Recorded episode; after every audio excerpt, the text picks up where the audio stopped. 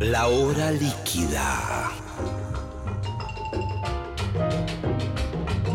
Palabras, historias, anécdotas, canciones destiladas a lo largo del tiempo. Un cóctel que se evapora, una hora que se escurre entre las manos. Mi nombre es Gillespie y les doy la bienvenida a La hora líquida.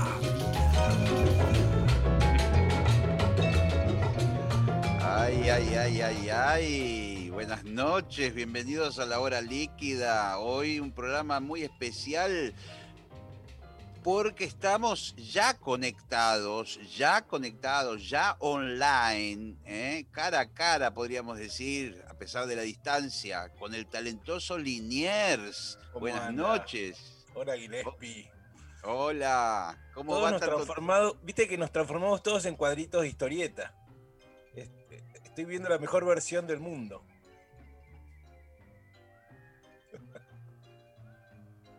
Sí. Uy, me empezó a andar mal internet. A mí ahora, ahora se arregló. Ah, bueno, bueno, bueno. Te preguntaba cómo te llevas con la tecnología. ¿Te copa toda esta onda de, de Zoom y todo eso? Ese hipo que acaba de tener internet es porque yo hablé. O sea, la, la tecnología se lleva mal conmigo. No yo mal Hay un cuento, me acuerdo, de Woody Allen que era un tipo que, se- que sentía que todos los, los- los instrumentos como que lo odiaban a él, todas las herramientas que tenía en la casa, la televisión, el, el Sí. control remoto, la, y los juntaba a todos un día en el living y se ponía a hablar y les pedía por favor un poco de, de respeto. Y terminaba el tipo encerrado en el ascensor y el ascensor diciéndole, te vamos a matar, una cosa así. Y yo tengo un poco esa relación con la tecnología. No me quiere del todo. Eh, ¿Y, no, y no, te, no te sentís tentado por, por lo- los objetos, los aparatitos que van saliendo? No, soy eh, bastante inútil, como que cada vez que tengo que cambiar de teléfono es, una, es un trauma. ¿No viste que hay gente, uy, salió el teléfono Sí. nuevo, quiero tener el eh, 10.8 con cuatro cositas de sacar máquina con todo. Y Sí. yo eh, eh, me angustio, pienso que se va a quedar todo en el teléfono anterior. Tengo un cerebro que todavía está anclado en el milenio ese que conocimos. Y, y en, y en tu arte también, digamos, todo lo que es la ilustración y todo. Ah, sí, analógico, total. Todo papelito, acuarela. Necesito que las cosas existan en el mundo real. A mí me gusta Claro. pensar que en algún lado del planeta está el dibujo de, de- de Mafalda en, en donde eh, Manolito le cortó el pelo a los Beatles. ¿Entendés? sé que en algún lado del planeta está ese dibujo y quiero que y entonces me pasa lo mismo con lo mío. Es decir, que, eh, digamos, el contacto de tus manos con los materiales y todo eso sigue siendo fundamental. Sí, odio escribir en, eh, sobre vidrio. ¿no? Cuando me- tengo amigos que me dijeron, comprate un cosito, vas a ver, te cambia la vida. Y no, no me cambia nada. Me gusta el papel, me gusta que haga ruidito el, el- ¿no? Sí, cuando vas, sí. necesito el ruidito. Hay, hay como un fetiche, ¿no? En eso también hay un disfrute por ahí que viene de, de la infancia, ¿verdad? De olores, aromas de las tintas. Claro, sacarle punta al lápiz, es como, Sí. es, una, es una máquina del tiempo, ¿no? Todos volvemos al colegio cuando olemos el olor de, de- de la lápiz este, recién, recién este, con la punta recién sacada. Entonces, de- dejar eso de lado y que todos tengan una manzanita, dije, no, no, no es lo mío. Ahora hay gente que usa eso espectacular, que hace cosas increíbles y que Sí. envidio, ta- porque es una herramienta como que te da muchas opciones. Pero bueno, nací un poco temprano para eso, me parece.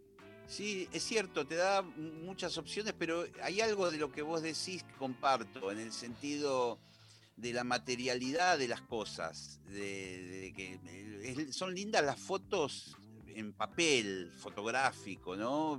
Las fotos, tener miles de fotos en una pantalla es lo mismo que no tener ninguna. Sí. ¿No? y- igual están escuchando un montón de, de jovenzuelos ahora diciendo, ahí están los viejos gritándole a las nubes. Sí, es cierto, es cierto, es verdad. Pero sepan entender, nosotros necesitábamos objetos, no nos importaba nada de ellos. Me cuesta mucho saber que tengo un disco. Tengo algo que, que- que- como una, ¿no? Algo de, de- de- de cartón que dice, ah, mirá, sos dueño de este disco. Por eso estamos Sí, todos sí. comprando vinilo, no tiene ningún sentido. Sí. Pero, pero, pero si no, no sé si tengo el disco. Cla- Claro, porque eh, en la red están todos los discos del universo, pero, Claro. pero no, no son tuyos. Por eso, la, la juventud, en cambio, sabe que tiene todos los discos. ¿Entendés? Sí. Vos le preguntás a un pibe de 20 años, che, ¿qué música tenés? Te dice, yo tengo toda la música. Porque, porque Claro. saben que tiene toda la música. Yo no puedo entender que tengo toda la música, te voy comprando, uy, mirá un disco de Stevie Wonder, lo tengo que tener porque si no, no lo tengo. Sí, tarado, lo tenés en el teléfono, pero no, este, pero no sé quién, lo, quién fue el engineer eh, mixer. Claro, sí, sí, bueno, somos de esa generación que nos gustaba ver quién tocaba la, la pandereta, quién, las fotos y todo, toda esa cuestión que completaba la experiencia también. Sí. Eh, el vinilo además tiene eso, ¿no? De- que te obliga también a, a poner la púa ahí, dejar que transcurra. No podés ser tan histérico de a los 30 segundos como haces en el teléfono pasar a otra canción. Claro, incluso hay un olor, ¿no? Sí, Abrís un sí. vinilo y ¡fruf! Y mientras ahora que estamos todos comprando vinilos usados, que tienen 40 Sí. años, que están encerrados en algún lugar, abrís y sí, esa mezcla de, de imprenta vieja con cartón que ya está, que tiene hongos adentro, con un plástico misterioso, y todo eso es felicidad para mí. Pero, pero de nuevo, creo que, es, eh, que por ahí vaya a desaparecer. Cada vez que les digo a mis hijas, miren, compré un disco nuevo, me miran con una cara de que nabo. Qué loco, ¿eh? yo, siempre pienso románticamente en, en ese sentido, de, de decir, bueno, la humanidad siempre va a agradecer, por ejemplo, un trompetista que toca una trompeta de bronce del año del, de- que yo tengo alguna trompeta de la- del año 60, 50. Y, y- y románticamente pienso que eso va a tener siempre un valor, ¿viste? Pero en realidad no lo sé. No, no sé si en el mundo del futuro habrá trompetas electrónicas que- con la tablet y todo el mundo va a tocar la trompeta con la tablet. Van a soplar en el teléfono. ¿no? sí, sí, Sí, y sale, pones Miles Davis, pones Dizzy Gillespie sí. y te sale lo eh, yo igual soy muy de creer que, que- porque siempre aparecieron tecnologías nuevas, desde Gutenberg para acá por lo menos eh, que vienen apareciendo. Y todo el mundo dice, uy, esto se acaba la tecnología anterior, ¿no? Aparece la máquina de fotos y te dicen, uy, no va a pintar nadie más. O aparece la televisión y te dicen, uy, no van a ir más al cine. Y todo se- es como que nos gusta sumar cosas, yo no, no- no veo que las cosas desaparezcan. Entonces, este, vamos a necesitar humanos que toquen la trompeta en el futuro. No Sí, sí. muchos. No, no, eso, eso, eso es verdad, tenés razón, ¿viste? Unos pocos ejemplares ahí. Dibujante y historieta, ¿cuánto van a necesitar? No muchos, pero bueno, vamos a tratar de meternos ahí en el número. Y voy a aprovechar, porque recién, eh, bueno, te cuento un poco, este programa es una conversación que no se sabe nunca dónde va a ir a parar. Eh, y por ahí- conversaciones. Sí, lo divertido a veces es eso. Vos recién mencionabas la, la- la situación de sacarle punta a un lápiz y yo te quiero hacer algunas preguntas como aficionado, aficionado al mundo del dibujo y todo eso. Yo no sé qué diablos pasa conmigo, pero yo los lápices que compro, cuando empiezo a sacarle punta, está rota. Y sigo sacando de punta y está rota. Eso es porque compro cosas de mala calidad. Existen lápices Sí, buenos. existe lo de la mala calidad, claramente. Hay lapicitos que, que están hechos con un grafito medio pedorro. Sí, Pero también pasa que la gente cree que el lápiz es como algo mágico, que si se te cae no, no se va a romper. sí, exacto. ¿No? Y en verdad cuando se cae vos no ves que se rompe, pero cuando se cae por adentro el grafito hizo tric, tric, tric, tric, tric. Entonces después cuando le sacás, pi- empezás a sacar las minitas, ¿viste? Que sacás Sí. punta y le sacás la minita. Sacás un poco más de punta y se va achicando el lapicito y decís, pero... cor-". Bueno, ese es un lápiz que se ha caído mucho. Ese Claro, la claro. lo- Ah, es- vos lo usaste para como una, como una herramienta No. de defensa, no, no, no, pero sí la cierto- batería mientras esperabas este, que te sirvan la comida en un restaurante y estabas tiqui, tiqui, tiqui, eh, y bueno, ahí está, ahí está el resultado. No, eh, eh, no, no lo uso, pero sí es cierto que es una de las cosas que más se me caen acá en este lugar. De hecho, acá tengo, mira, tengo uno. Mm. que te voy a mostrar acá. Que tiene, es la mitad violácea y, la, mitad verde. Es un made in China ese, claro, gasta un poco más de plata en un lápiz. Eh. Ah, bueno, ah, es por eso entonces.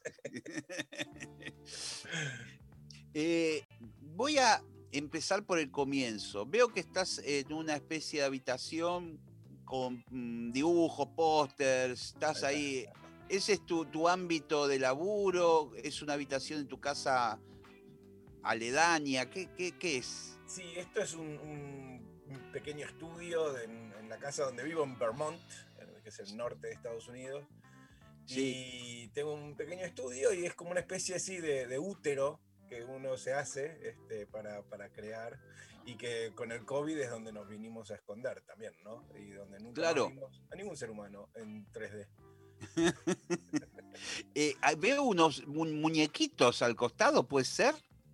Tengo, mi, hija me regaló para un cumpleaños a Han Solo, porque sabe que, este, que Han Solo fue como mi primer. Eh, cuando, yo inventé Olga, el personaje este que dibujo, que es como un, amigo imaginario, está inspirado en que cuando yo iba al colegio era chiquito, tenía un muñequito de Han Solo y me lo ponía en el, en el delantal del colegio y me daba como eh, menos miedo el recreo, que era como un lugar, este, como era el Señor de las Moscas, uno iba a sobrevivir 15 minutos. Sí. Gente gigante, te empujaban, pero se iba con Han Solo y se me perdió ese muñequito y mi hija me regaló entonces este y pensó que lo iba a sacar del coso, me dije, no, que se quede en el, me gusta que esté en el plastiquito. Sí, eso vamos a decirle a los oyentes, algunos lo van a ver por YouTube esto y verán la imagen, pero bueno, algunos lo están escuchando por radio.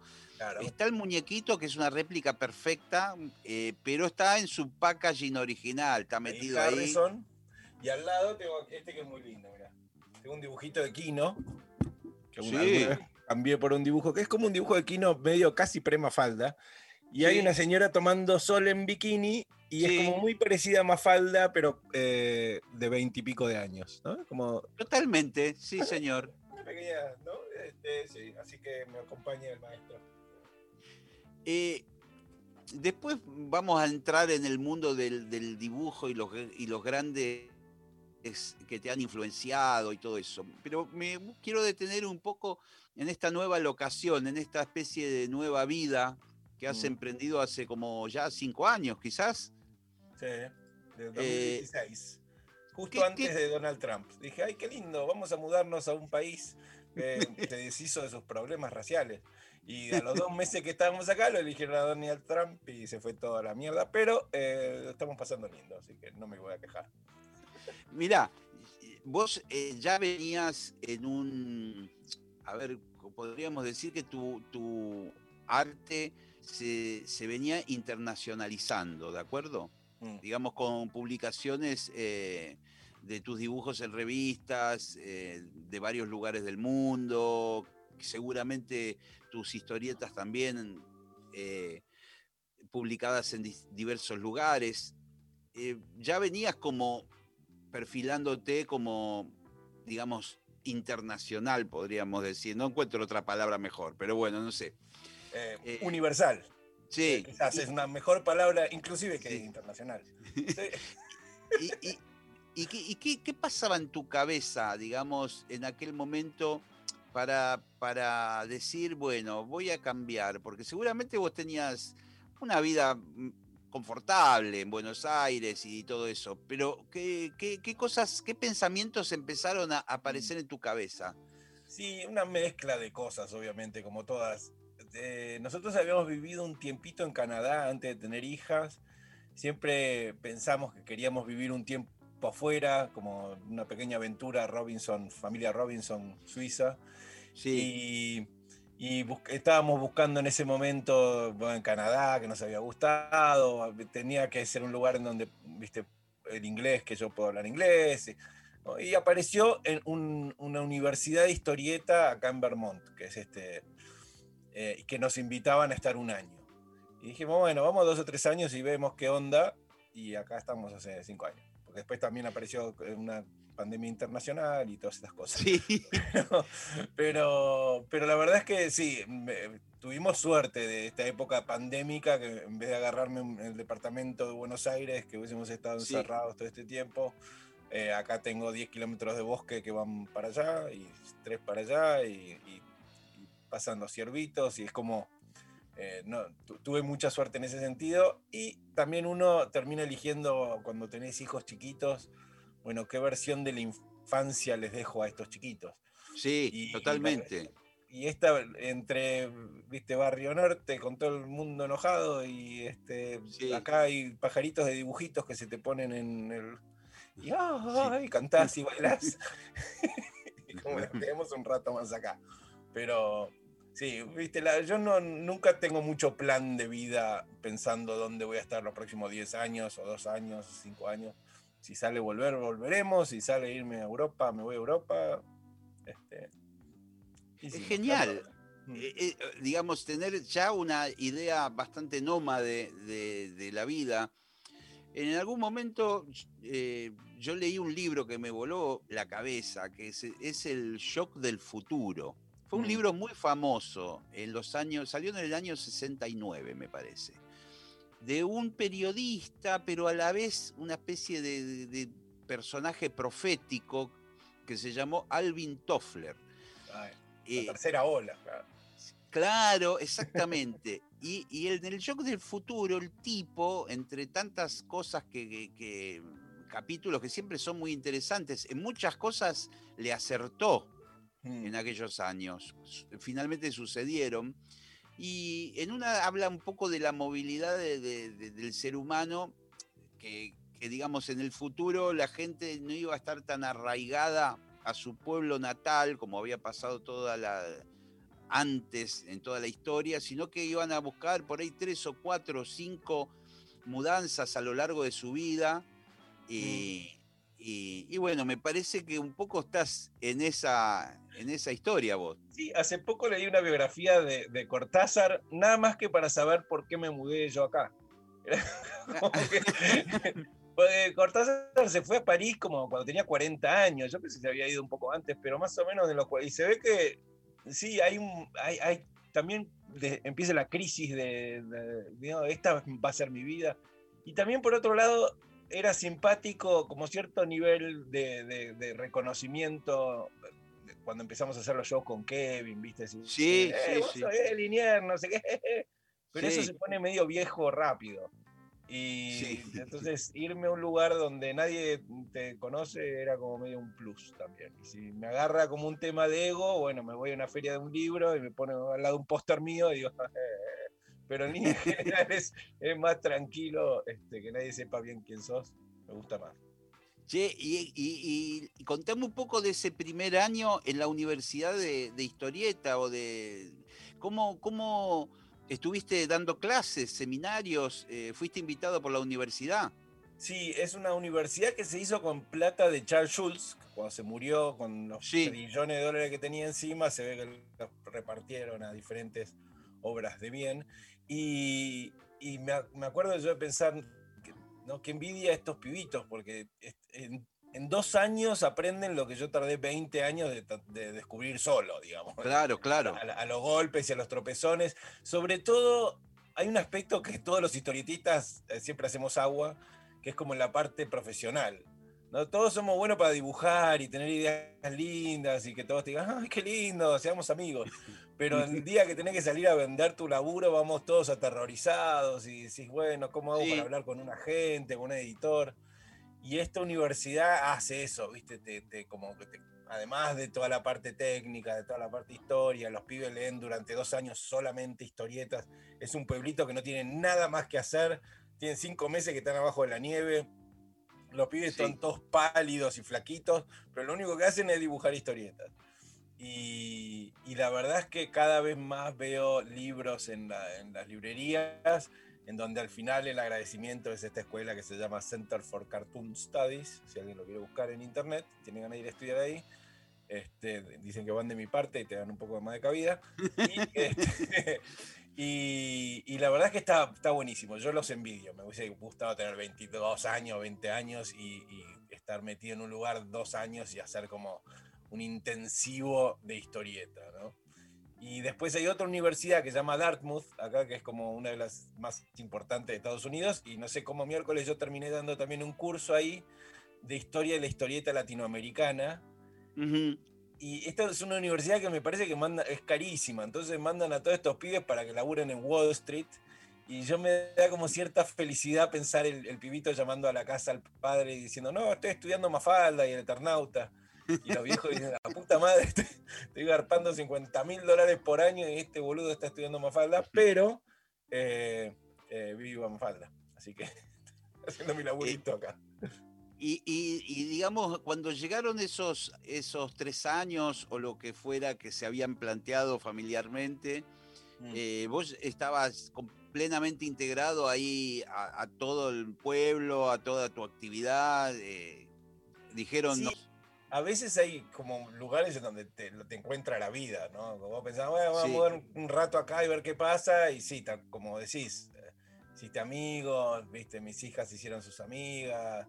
Eh, y, y yo no sabía que iba a disfrutar vivir en el medio del bosque. Estoy en el medio de nada, hay, hay árboles nomás. Sí, sí, es que reciente, antes, antes de conectar, me metí en tu Instagram y hay imágenes muy locas, ¿viste? De realmente un bosque donde no hay nada.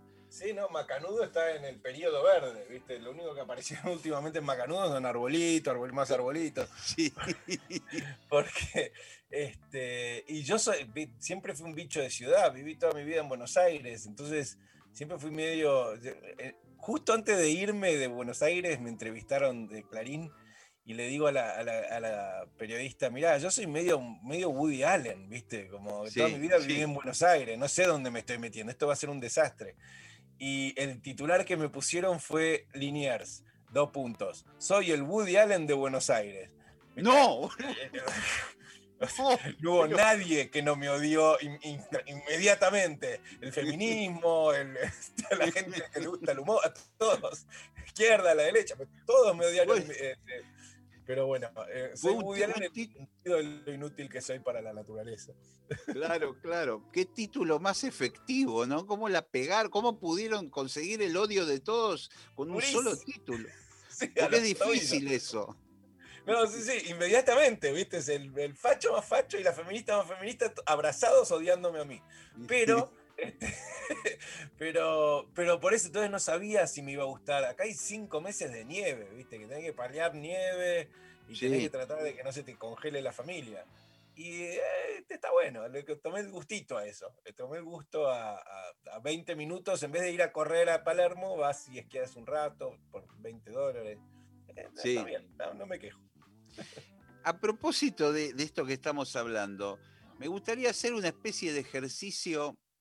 Sintético, ¿eh? de que vos me digas, supongamos, cinco cosas, esto más que nada por curiosidad, porque yo no tengo ni idea, nunca estuve donde vos estás viviendo, nada, ¿viste? Sí. Eh, cinco cosas que te parecen copadas del lugar y cinco cosas que, que no, que no, no te bancás. Sí. eh, el queso, ¿Es Eh, copado? Primero arrancamos lo copado. lo, lo copado, y como lo copado, una de las razones por las que me quedé. Sí, bueno, El- dale. El, el queso. queso, El queso. Impresionante. Fuera, de- fuera de registro. Están, los franceses están medio enojados con esta zona porque les están empezando a ganar premios, no sé qué. Todos esos quesos, viste, de, que, de cabra, de no sé Sí, qué, el que se sí. derrite, el que tiene olor a mierda. Todos son increíbles. Tanto que cuando llegamos acá y descubrimos eso con mi mujer, durante como tres meses comimos queso nomás y de repente nos sentíamos, eh, no nos podíamos ni mover. Pero, pero recomiendo mucho el queso. Eh, el- el- el- los arbolitos. El, entorno, digamos, no, natural. Yo salgo a caminar, tengo un perrito y salimos a caminar los dos y caminamos 10 kilómetros y nada, árboles, árboles. Viste, te cruzas un ciervo, te cruzas unas ardillitas, hay como esa cosa. Este. Después lo lindo también de estar cerca de la universidad esta es que la gente que te cruzas acá, todos escritores, viste, doctores, es como gente como muy interesante. Ahí, este, una vez estaba hablando uno y era de, de fi- filosofía cuántica, no sé qué me dijo, y Sí. a veces uno se queda haciendo agua. Decís, ah, cierto, sí. Todo Qué que es filosofía interesante. cuántica. Este, entonces, eso también es muy lindo. tener en Nueva York a cinco horas es, eh, ¿viste? tener Nueva York en Rosario. No Uh, está mal. eso es, eso es impresionante, ¿eh? No ¿Te haces tus viajecitos? ¿Viste? Ya, y además cuando, cuando esos viajes que cuando los haces mucho, los haces sin pensar. Entonces, Claro. medio como me subo al auto y pintó New York. Y después volvemos para Es acá. como ir a Mar del Plata. Sí, exactamente, es como lo mismo, y vas escuchando un par de el podcast, que no sé qué, y ya estás ahí. Así que eso también, y dos horas Boston y también una hora Canadá. Así que todo lindo. Y, ahí falta te- la quinta. Y la quinta sería. Y el perrito. El perrito perro- que eh, Un perro fue. que se llama Elliot, que compramos Sí. acá. Es un gringo, o sea, un perro Sí, sí. gringo. Este, ladra en inglés y todo. Y es como, yo tengo tres hijas y una mujer. Y, ahora como que hay otro par de pelotas en la casa. Sí, lo vi, lo, vi en los videos, cruzar un puentecito. Claro, Eh. somos este, así, este, sí, una cosa. Simpático. ¿Y, y qué, qué- cinco cosas no te han gustado, digamos, eh, por tu sensibilidad o por tu educación o porque, no sé?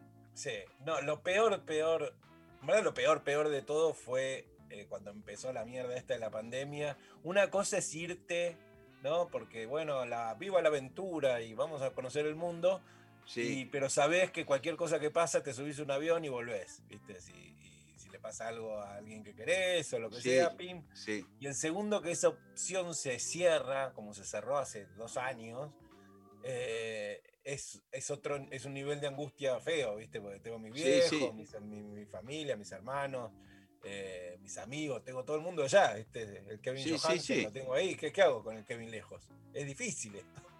sí, sí, claro, Este, claro.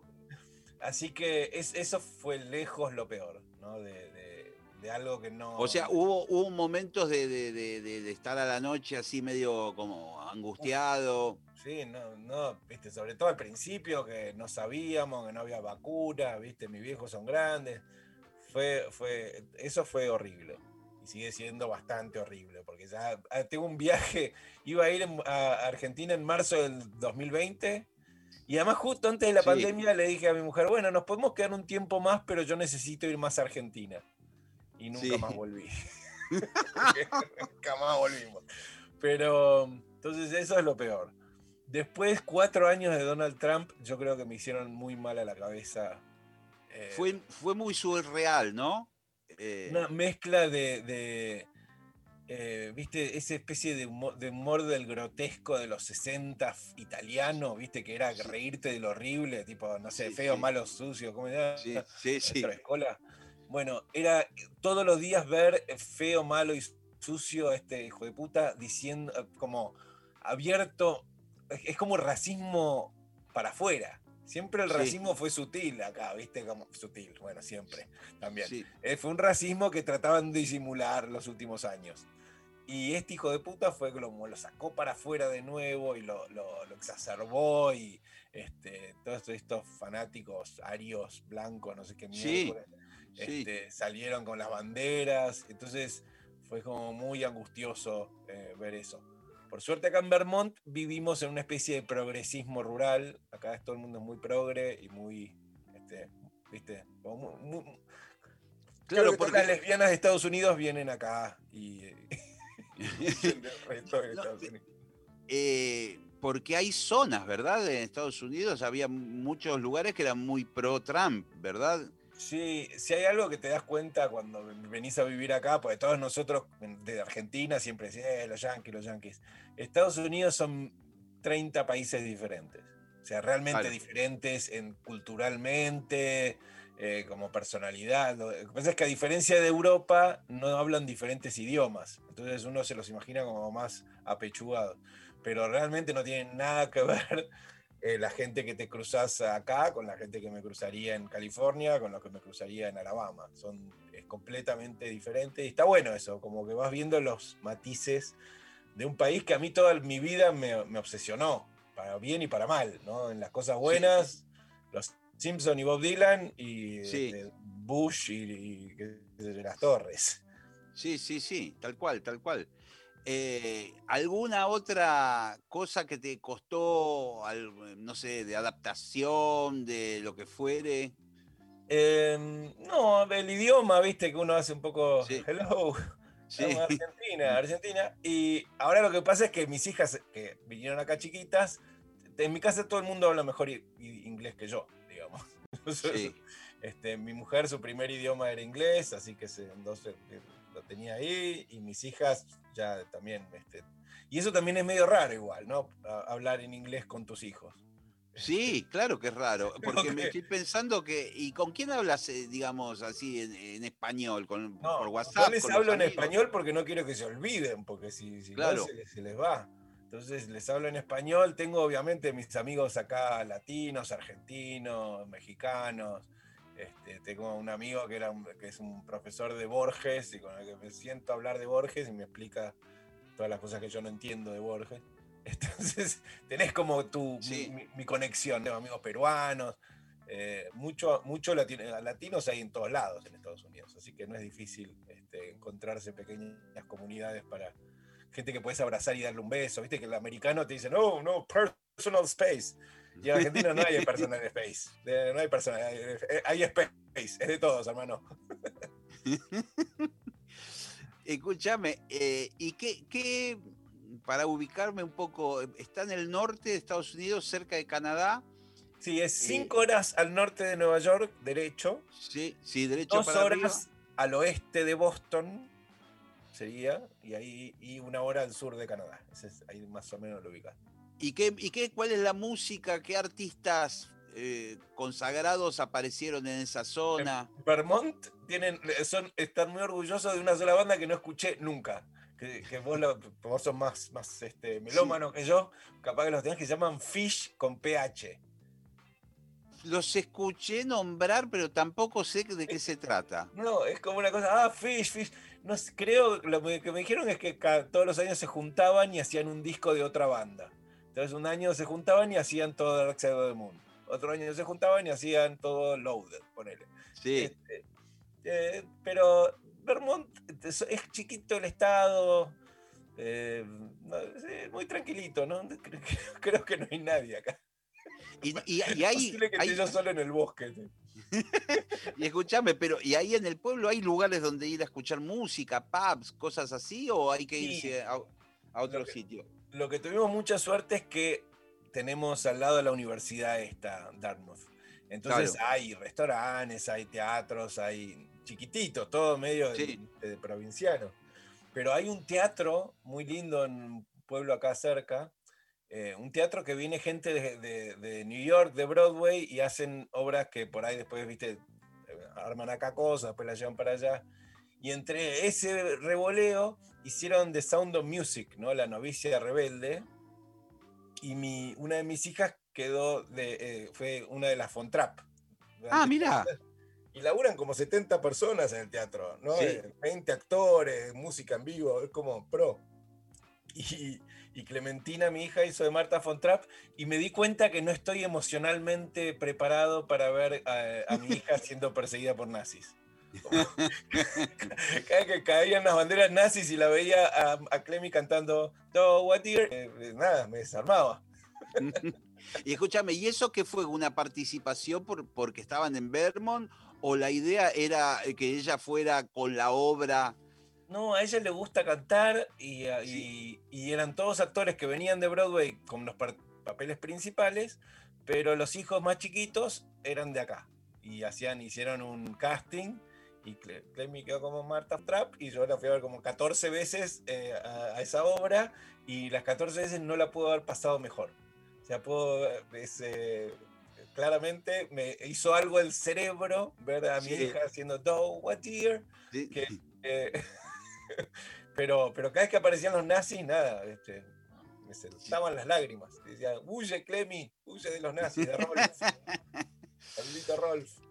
A propósito de, cosas raras, en tu Instagram aparece una filmación de Bruce Springsteen que está como a dos metros tuyo tocando. Que dije, ¿esto qué es? ¿Qué fue un concierto? también le dije a mi mujer, porque Bruce, yo soy muy fan de Bruce, ¿no? Es Sí. como en el 80, hace 20, no, del 85 que lo empiezo a escuchar, del 85 que le trato de explicar a mis amigos en Argentina que Born in the USA no es una especie de oda fascista a Estados Unidos, ¿no? Claro, Es totalmente. Que es irónica. Bueno, pero en Argentina viste que nunca se entendió a este hombre. No, es verdad, es cierto.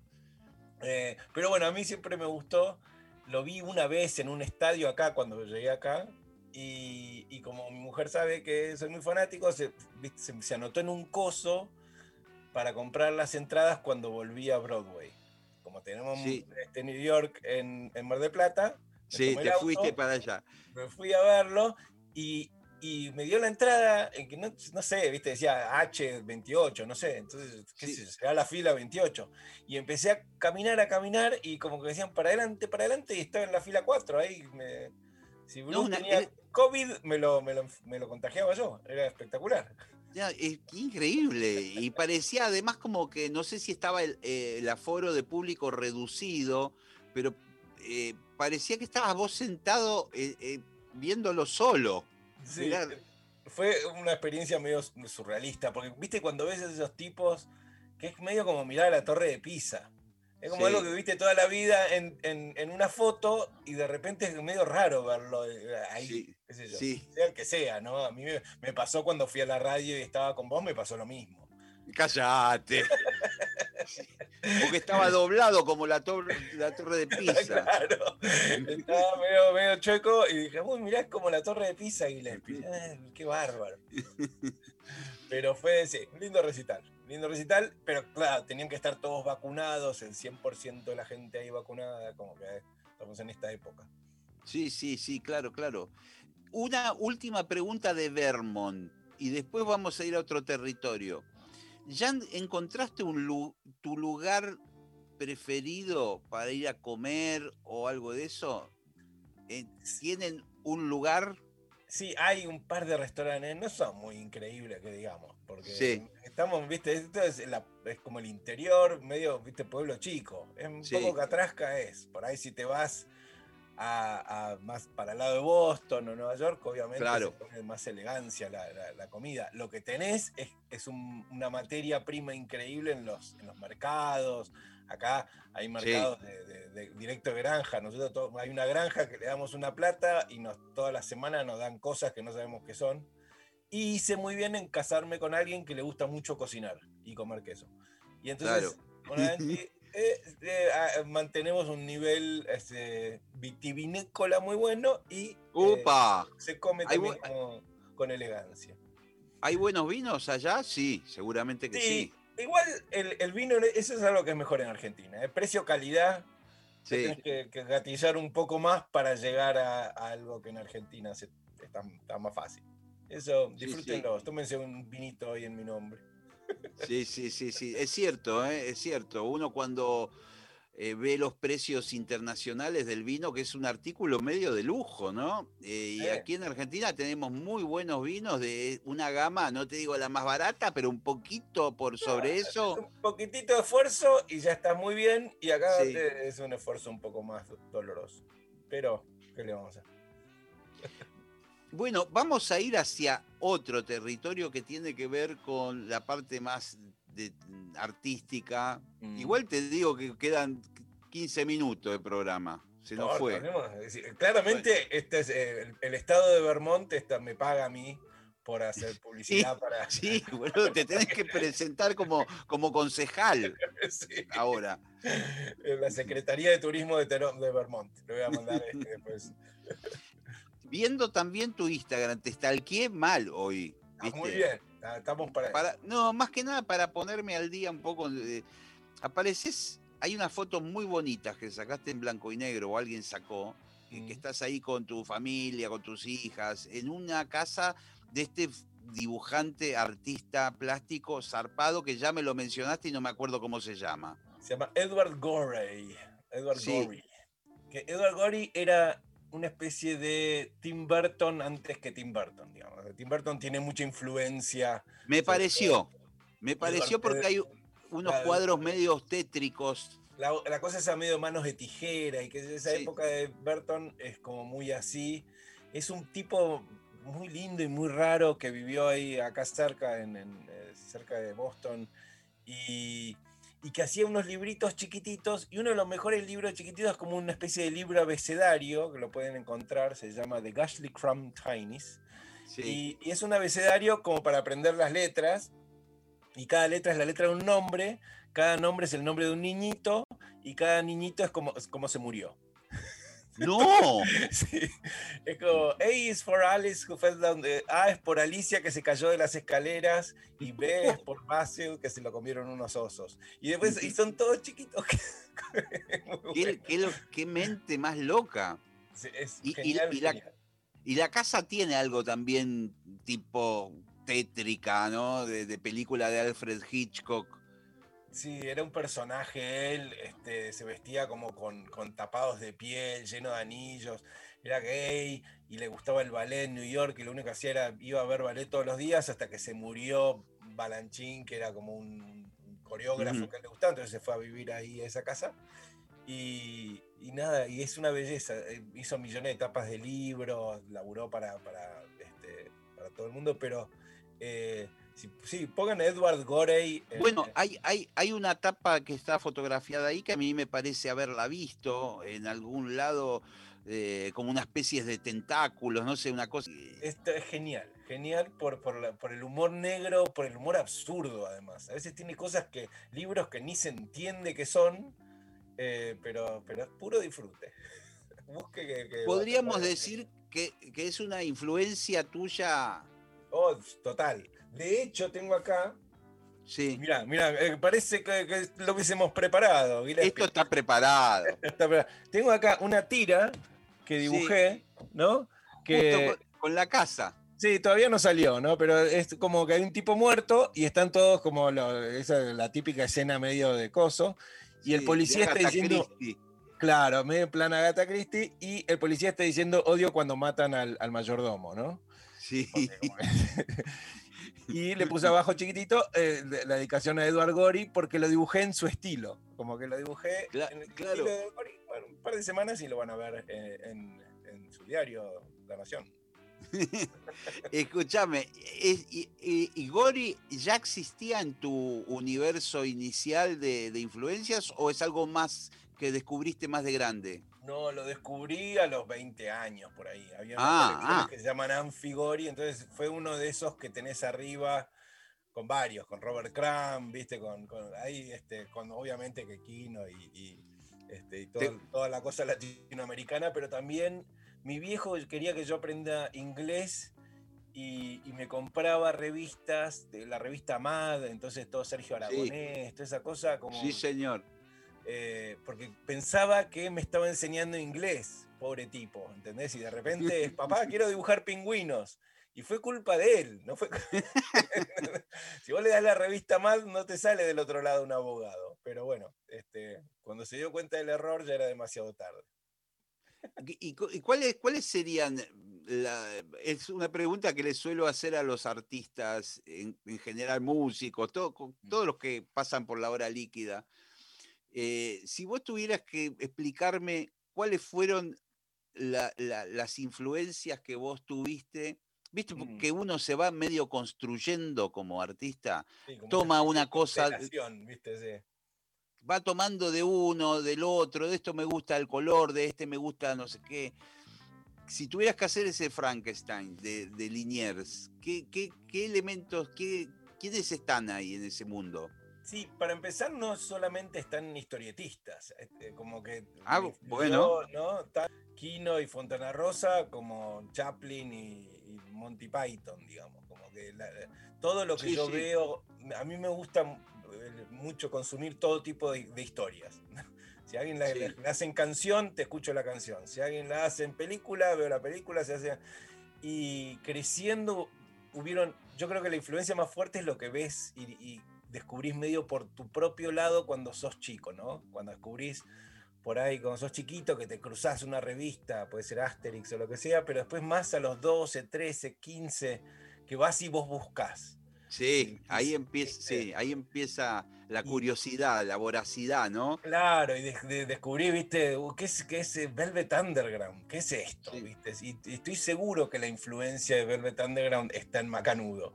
Lo que pasa es que está codificada de una manera que no es musical, pero sí está ahí. Eh, y está, eh, no sé, Stephen King, que era lo que, lo que descubrí, lo, que me hizo lector de chiquito, porque me cagué tanto de miedo leyendo Cementerio de Animales que, lo sigo leyendo, o Vonnegut. Hay como, hay una mezcla de, cosas que aparecen, pero mucho de lo que aparece en tu vida en esa especie de adolescencia. Eh, se te, te, marca todo. Yo siempre por eso cuando me cruzo adolescentes les digo, escuchen buena música ahora hagan el esfuerzo, porque el resto de tu vida, por ahí que descubrís una banda de cuando tenés 40 años, te das cuenta que tiene una relación directa. Ah, bueno, yo escuchaba a Dylan y en verdad esto tiene algo de Dylan. Así que este, eso que decís, y todo eso me, me, inspiró de alguna manera. Y, y, en mis historietas muchas veces les hago la referencia, como acá Eduardo Gori, como eh, textual. ¿no? Está ahí eh, un libro o una película, porque es mi manera de decir, yo no nací por combustión espontánea. Macanudo es eh, como es porque yo pude leer un montón de autores y un montón de, escuché un montón de música y miré pinturas y entonces meto una pintura que me gustó, viste, el grito de Munch o el, este, no sé, el asesinato a Marat y, hay, y, las pongo en la historieta no por, por hacerme el culto que no soy, sino para decirle gracias a esa gente. Sí, sí, sí, una, una especie de pequeños homenajes, ¿no? de, viñetas pequeñas, pero de agradecimiento y a la vez está bueno también porque eso puede disparar en alguien la curiosidad por averiguar quién es esa referencia que vos haces. Totalmente, porque yo llegaba, yo llegué a Bukowski o, por, por, Fito Páez. Yo me acuerdo, sí.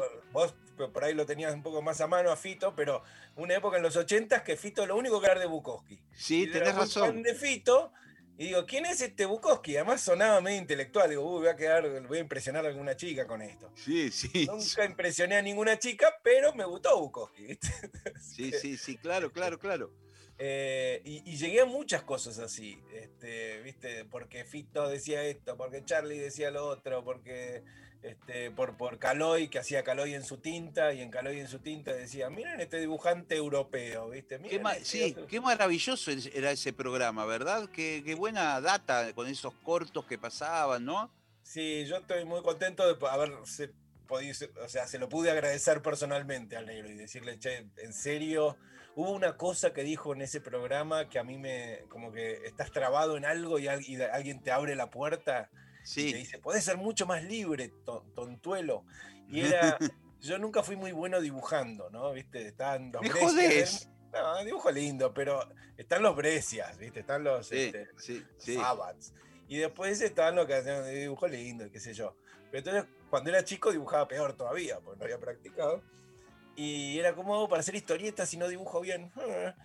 Y Caloy, en un programa de él, hablaba de Oski y decía que Oski cuando dibujaba un árbol, inventaba cómo era el árbol. Y si dibujaba un, ¿viste? un auto, inventaba cómo era un auto. Y no, no es que dibujaba un Peugeot 404. Y entonces en mi cabeza dije, ah, vale. Y si yo invento el auto, ese es perfecto. Es decir, yo trato de dibujar un Peugeot 404, no, somos gente grande, este, no me va a salir exacto. pero si claro.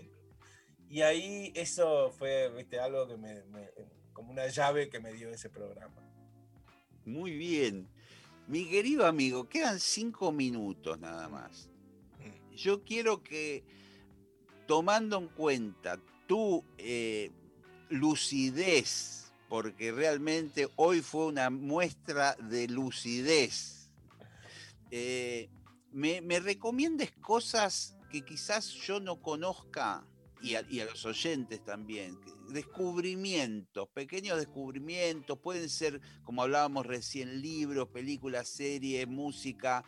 Has programado unas bandas que no tuvimos tiempo de ponerlas, pero no las conozco, por ejemplo, musicales. Sí, bueno, hay una de las bandas, eh, es, un amigo de la casa que se llama Sebastián Rubín, que tuvo varias bandas y, que, y para mí Rubín es como el Elvis Costello argentino. Lo que pasa es que el Elvis Costello argentino mm, le cuesta más vivir que al Elvis Costello americano, digamos, en la música.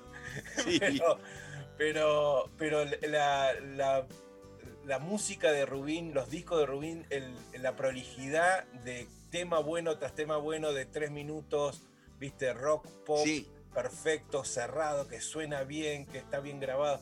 Es una, es una, es- no puedo dejar de, de recomendarlo. bueno, lo, lo vamos a escuchar. Yo no lo. y no la canción que te mandé es una que se llama Los Encerraditos, que la escribí con Rubín. Fue la única canción que escribí en mi vida. Seba me dijo, ¿por qué no me mandás un- una letra? Y es sobre los barrios este, cerrados. Se llama Los Encerraditos. Sí. Este, muy bonita. Y el otro es un inglés que descubrí yo también hace poco, que se llama Cosmo Sheldrake. Y que me, me gustó como, como. Es una especie de, de cosa como. Sí, medio mágica. Así que. Lo voy a escuchar también y seguramente algunos oyentes. Escúchelo y después, Después- me cuenta, me manda un mensaje. Libros, películas. Libros. eh, que- a ver, lo mejor que leí en los últimos años es un escritor que se llama George Saunders. ¿Para que Sí. tomo nota? George. Saunders. Se escribe. Sí. George Saunders. Saunders. Perfecto. Y George Saunders es una especie de. Es como. Escribe mucho cuento corto, de una manera como muy original y extraña. eh, pero escribió una novela que se llama Lincoln en el Bardo. Sí. Y es una. no- es, claro, y la- la- obviamente me llamó la atención porque en inglés se llama Lincoln in the Bardo. Y cuando lees Bardo y estás dando vueltas por Estados Unidos, dices Bardo. Y entonces lo agarré el libro. Tenía un par de, de escritores atrás que me gustaban que decían, porque lean este libro. Y es Sí. increíble, muy, muy. y nada me puede interesar menos que la vida de Abraham Lincoln. Pero es un cuento muy real, corto de él y de su hijo, y cómo se murió un hijo de él este, cuando era chiquito. Y no tiene nada que ver con, ni con política ni con nada, sino con, con paternidad. Y es una, es una belleza y es des- una destrucción y es increíble, una obra maestra. Muy lindo. Muy bien. Eh, Muy buena recomendación. ¿eh? Vamos a chusmear esto. ¿eh? Y después. Hace poco vi una, una serie que anda ahí por ahí dando vueltas que se llama, que es genial, que es como muy oscura, humor, como ese- esa gente que uno inmediatamente odia pero que no puedes dejar de mirarlos. sí, Y se llama The White Lotus, como el Lotus Blanco. sí. Sí. Es, pero es de un tipo que se llama Mike White, que hizo como muchas comedias medio negras. Hizo School of Rock, que era esa comedia más Sí, graciosa que con eso sí, tuvo mucho éxito sí. pero generalmente tiene un humor mucho más ácido y oscuro. Y esta es, es un hotel en Hawái y, y, viste, sí, tres grupos de gente que caen en el hotel, de tipos. Este, blancos y, y, eh, empoderados, y es muy, muy, muy gracioso. Y escúchame, y es que es una serie, son varias, varios Son capítulos. seis capítulos, son seis capítulos. Tampoco uno, viste, que quedas clavado, no, son 28 temporadas, no. Seis Sí. capítulos y la pasás muy bien eh, viendo la peor gente que existe en el planeta. Es muy linda. Bueno, mi querido, eh, me voy con una panzada de cosas eh, para descubrir. Antes de, de despedirte, vamos a, a- a recomendar el podcast, que no, Ah, no sé con qué frecuencia lo haces con el amigo chileno. Lo estamos haciendo con Mont una vez por semana y a veces descansamos un poco, pero es una vez por semana y sí, es un podcast que hacemos medio por amor al arte por ahora. Sí, pero se, se lo han tomado muy en serio. porque, la, porque- verdad es que lo extraño a Mont, entonces es una Claro. manera, este, una excusa para hacer esto, por lo menos charlar un rato. Sí, Te podemos, si, si estás un día al pedo, nos, nos avisás y Pero- te- pero claro que me, me anoto. Este, Obvio, contá conmigo. Vamos a hacerlo entonces. Pero es un sí, lo disfruto mucho porque nos hacemos reír mucho. Y, y se llama La vida es increíble. Así que lo ponen ahí en Spotify o no sé dónde. Pones La vida es increíble y este, te aparece. Ahora, mira, hice un chiste que tampoco salió todavía. Sí, Son unos duendes que están mirando unas estrellas que están escrito en Morse. en Morse, estrellas, sí, Y sí. escribí La vida es increíble en Morse las estrellas. Y esto es porque, ¿entendés? Es publicidad subliminal y Sí, señor. muchísimo. Mi querido Liniers, qué gusto hablar con vos a la distancia. Ha- Hacía muchos años que la última vez fue en una feria del libro, me parece, eh, que estuvimos ahí. Creo que estaba Sebastián de Caro, nos divertimos mucho los tres. Sí, o con Malena también en alguna. Ya, con Malena, sí, también has venido con Malena. Así que sí, sí, siempre es lindo verte. Yo que soy fan de antes. Este, así que nada, y, por esto de estar acá en este exilio, como que eh, me, cargas el tanque de, así de argentinidad. Eh, qué bueno, qué bueno, mi, mi, querido amigo. Bueno, eh, o nos veremos en algún momento o aquí o allí, Te aparezco con, el, con la mochila. Acá tenemos cuarto invitados. Bueno, querido, eh, abrazos, saludos a tu familia, por supuesto, y gracias por este tiempo, mi querido Liniers. Gracias, maestro. Un beso, Gillespie. Cuídate. Chao, chao. Amigos, nos vamos yendo, la hora líquida, hoy con Liniers. Eh, nos encontramos el martes que viene a las 8. Chau, chau. Encerrados a...